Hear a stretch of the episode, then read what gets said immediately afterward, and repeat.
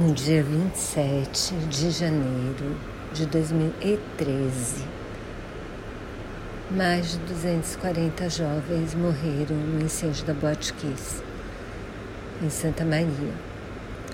Foi uma tragédia horrível. Foram mais de 680 feridos. Todos esses jovens mortos foi um horror. Um horror, um horror. E hoje, imagina, 13, oito anos depois, mais de oito anos depois, começa o julgamento só dos integrantes da banda e do produtor. Na minha opinião, a justiça está tardando e falhando, porque tem muito mais gente envolvida, né? principalmente as pessoas que não fiscalizaram a o equipamento anti, e a estrutura anti-incêndio da própria boate. Né?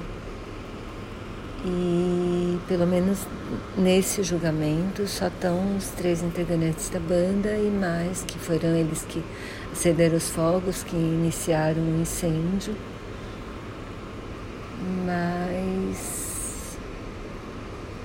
Bom, é isso. Para mim, essa justiça está sendo injusta, muito injusta.